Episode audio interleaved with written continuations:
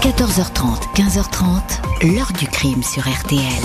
Jean-Alphonse Richard. Deux gendarmes se sont présentés et j'ai dit il est arrivé quelque chose? Oh oui, mais c'est pas beau. Bon, ben, je leur dis quand même, est-ce que ma fille est morte?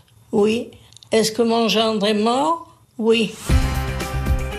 Bonjour, Martine Desmartons et Karim Merlot, un couple originaire de Dordogne, croyaient avoir trouvé le paradis sur Terre en s'installant en Martinique, mais c'est l'enfer qui est venu à leur rencontre une nuit de l'hiver 2004. On va retrouver leur corps atrocement mutilé, défiguré, enchevêtré dans les racines de la mangrove, un double meurtre d'une violence sourde perpétré à l'abri de tout regard. C'est la brutalité du crime qui va tout de suite interpeller les policiers de l'île en suivant cette piste et des traces de sang dans une barque, ils vont finir par tomber sur Patrick Littori, un délinquant illuminé qui fréquente des prêtres vaudous. Le portrait idéal d'un tueur exalté. Mais pourquoi aurait-il commis un tel massacre? Est-ce bien lui qui est le meurtrier de la mangrove? D'autres pistes vont surgir, mais cet homme va rester au centre de l'affaire. Dès lors, les proches ne vont avoir qu'une seule question. Pourquoi Martine? Pourquoi Karim? Ont-ils obtenu une réponse? Question posée aujourd'hui à nos invités. 14h30, 15h30. L'heure du crime sur RTL. Dans l'heure du crime aujourd'hui, le meurtre d'un jeune couple tranquille, Karim Merlot et Martine de Marton à la Martinique juste avant la Noël 2004. On va retrouver leur corps martyrisé dans un coin sauvage de l'île, accessible par aucune route. Mardi 21 décembre 2004 à 10h30, la gendarmerie du Robert, petite ville sur la côte est de la Martinique, est alerté par un pêcheur de la présence d'un corps entièrement nu qui flotte entre deux eaux au milieu de la mangrove de la baie des requins. L'endroit est hostile, une eau saumâtre et trouble, encombrée de racines, de végétation, aucune habitation à proximité, on ne peut se rendre ici qu'en bateau. Le corps est celui d'un homme, il n'est pas mort noyé mais il a été tabassé. Il a reçu des coups de bâton ou de pelle sur le crâne, un étranglement n'est pas exclu. Il porte une multitude de plaies faites avec un un burin ou un tournevis, le légiste relève encore de nombreuses estafilades effectuées, semble-t-il, avec la pointe d'un couteau peu profonde, mais qui était peut-être destiné à torturer le malheureux. Une certitude, le ou les meurtriers se sont acharnés avec démence. La victime est rapidement identifiée grâce à une photographie. Il s'agit de Karim Merlot, 35 ans, surveillant au lycée Beau Séjour de la Trinité, une localité toute proche. Karim Merlot n'est pas martiniquais, c'est un métro. Installé sur l'île depuis un an et demi, il vit sur un voilier avec sa compagne Martine Desmartons, 31 ans, institutrice à l'école primaire de Bezaudin à Sainte-Marie. Martine était en congé ce jour-là elle est introuvable. Mercredi 22 décembre, 9h30, le corps nu d'une femme est retrouvé à 150 mètres de celui de Karim Merlot. Il s'agit bien de Martine Desmartons, même si la victime est en partie défigurée. L'enseignante est coincée dans la mangrove sous les racines des palétuviers. Elle n'a pu être déposée ici qu'avec une barque. On a essayé de la dissimuler. Elle aussi est morte sous une avalanche de coups violents. Le visage semble avoir été frappé sur le sol, ce qui aurait entraîné le décès. Pas moins de 16 lésions décelées. Martine s'est défendue comme elle a pu. On lui a arraché la bague qu'elle portait en permanence à son doigt. L'homme et la femme ont été tués de la même façon, sans doute quasiment au même moment, même si le légiste ne peut dater précisément les décès. L'école remonterait à 24 ou 48 heures. L'eau saumâtre a détérioré les dépouilles. Les gendarmes se rendent sur le voilier du couple, le Souskai, amarré dans la baie du Robert. Aucun désordre n'est constaté à bord, pas de traces de lutte ou de traces de sang. Ce n'est pas ici qu'ont été tués Martine et Karim. Une amie du couple dit les avoir vus trois jours auparavant. Ils allaient très bien et plaisantaient. Karim devait juste se dépêcher de régler une avarie sur le Souskai, une histoire de pompe à injection car il devait être le mardi 21 sur l'île voisine de la Guadeloupe pour aller chercher les parents de Martine, Camille et Marie-Louise Desmartons, arrivés spécialement de métropole pour venir passer les fêtes de Noël. Des parents bouleversés par la nouvelle, écrasés de chagrin. La dernière fois qu'ils ont eu leur fille en ligne, c'était le dimanche 19. Elle a évoqué l'avarie. Il devait se rappeler sans faute le lendemain, dans la matinée, mais le téléphone de Martine a sonné dans le vide. Le couple a donc pu être tué dans la nuit de dimanche à lundi. Depuis leur arrivée en Martinique, le rêve de leur vie, Karim et Martine étaient heureux, un couple souriant, bienveillant et qui sympathisait facilement avec les uns et les autres. La rumeur va rapidement désigner un individu qui traîne dans le coin, réputé violent et imprévisible. Les gendarmes apprennent vite par le bouche à oreille qu'un habitant du coin aurait été, aurait été vu le dimanche 19 ou le lundi 20 décembre avec des traces de coups sur le visage, blessure causée par une rixe. L'individu en question s'appelle Patrick Littori, 34 ans. Il a déjà été condamné quatre fois pour des violences et une fois pour agression sexuelle. Il est connu pour consommer des stupéfiants. Le 27 décembre, six jours après la découverte du premier corps, les gendarmes perquisitionnent chez Littori, au Robert, quartier de Pointe-Fort, pour une histoire de cambriolage. Ils découvrent alors des vêtements tachés de sang qui sont saisis. Littori assiste à la perquisition en compagnie d'un homme qui l'héberge depuis trois semaines, le dénommé Jean-Luc G, sans emploi et sans domicile fixe. La perquisition achevée, Jean-Luc G. fait savoir aux gendarmes qu'il a des choses à leur dire. Il est incapable de donner la date exacte, mais avant Noël, il a vu un soir Patrick Littori quitter le domicile avec une hache. Il est revenu à la maison vers 2 heures du matin, les vêtements tachés de sang et la lèvre inférieure coupée. Il lui a confié qu'il avait eu une embrouille avec un homme qui lui reprochait d'avoir voulu violer sa femme. Littori aurait mis ses vêtements à tremper dans un seau. Le témoin ajoute que le lendemain, il a constaté qu'il y avait du sang au fond de la barque, la yole de Littori, lequel lui a répondu qu'il s'agissait de sang de poisson. Jean-Luc G a eu des doutes, car il sait que Patrick ne pêche pas. Placé en garde à vue, Jean-Luc G confirme son récit. Il le complète même avec une foule de détails. Il affirme que la nuit du drame, Patrick Littori est parti seul. Lui est resté à la maison à écouter la radio Merci Seigneur.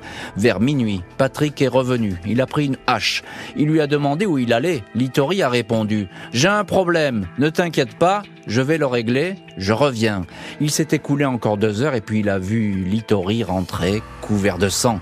Il a raconté qu'il était avec deux femmes et un mec à qui il a donné un coup de tête, ce qui explique le sang.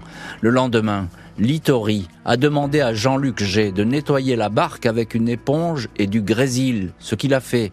Littori est placé en garde à vue, interrogé sur ses relations avec le couple Karim Merlot-Martine Desmartons.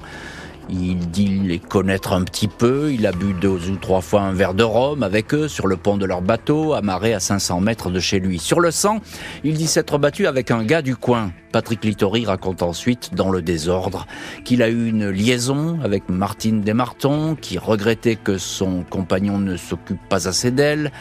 Il n'est pour rien dans cette affaire. Il affirme que sa barque a été utilisée à son insu. Il n'a jamais demandé à Jean-Luc G de la nettoyer au grésil car le produit est corrosif. 3 février, Patrick Littori et Jean-Luc G sont mis en examen pour meurtre écroué.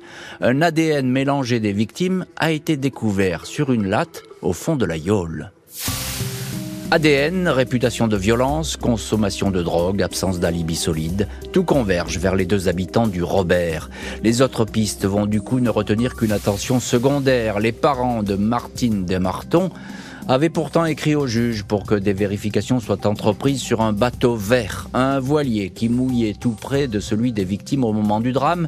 Les deux skippers avaient levé l'ancre sans jamais être interrogés. Autre piste, trois hommes originaires de l'île voisine de Sainte-Lucie, connus pour vendre de la drogue, ont été aperçus dans le secteur. Ils traînaient dans le coin, puis auraient été vus en compagnie du fameux Jean-Luc G. Ils ont disparu après le double meurtre. L'avocat de Patrick Littori déplore qu'aucune recherche n'ait été entreprise pour les retrouver. Au fil de l'instruction, Jean-Luc G va être exonéré de toute implication dans le crime. Il y aura donc un seul accusé au procès à venir.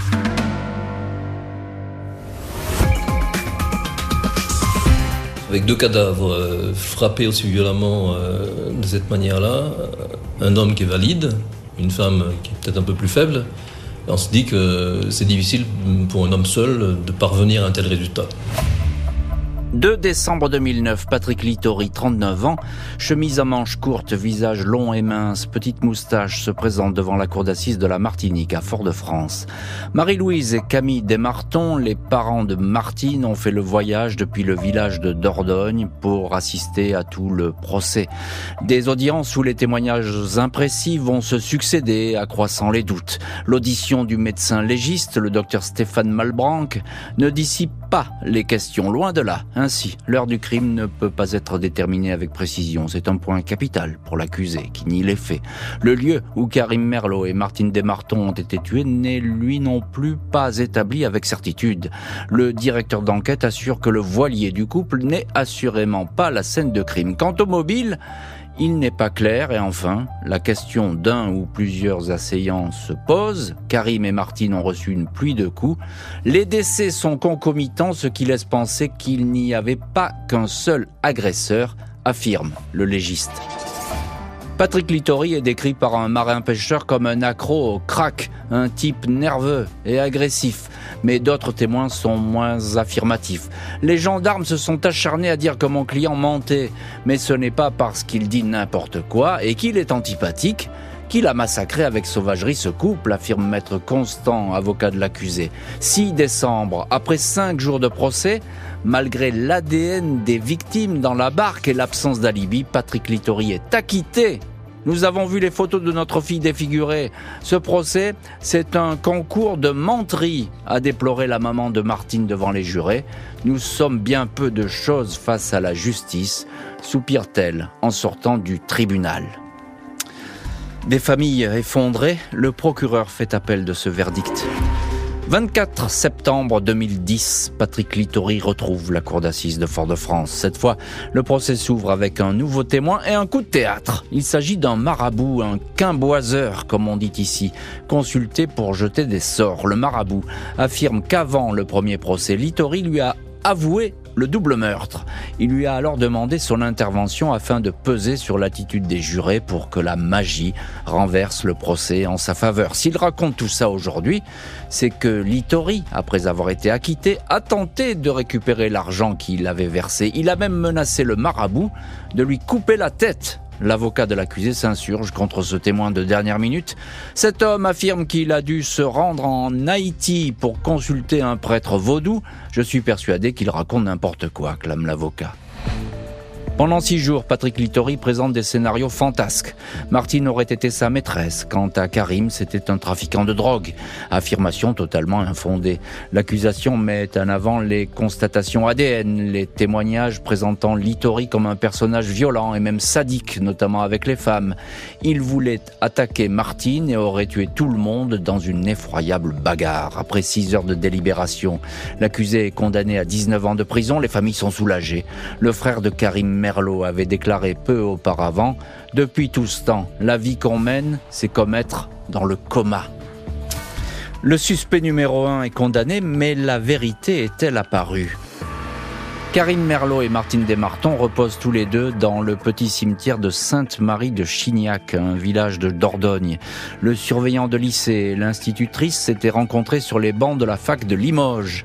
Il rêvait de partir sur les mers chaudes, d'avoir un voilier. Il a donné son rêve à Martine, témoigne Evelyne Facon, la mère de Karim dans le journal Sud-Ouest. Elle ajoute, la Martinique, c'était l'aboutissement de leur rêve. On était émerveillés avec eux ont voyagé à travers leurs récits. Les parents de Martine Desmartons ont partagé un même chagrin. Au deuxième procès, Marie-Louise Desmartons avait lu à la barre la dernière carte postale adressée à son père Camille pour son anniversaire. Tout va bien, je t'aimerai, toujours.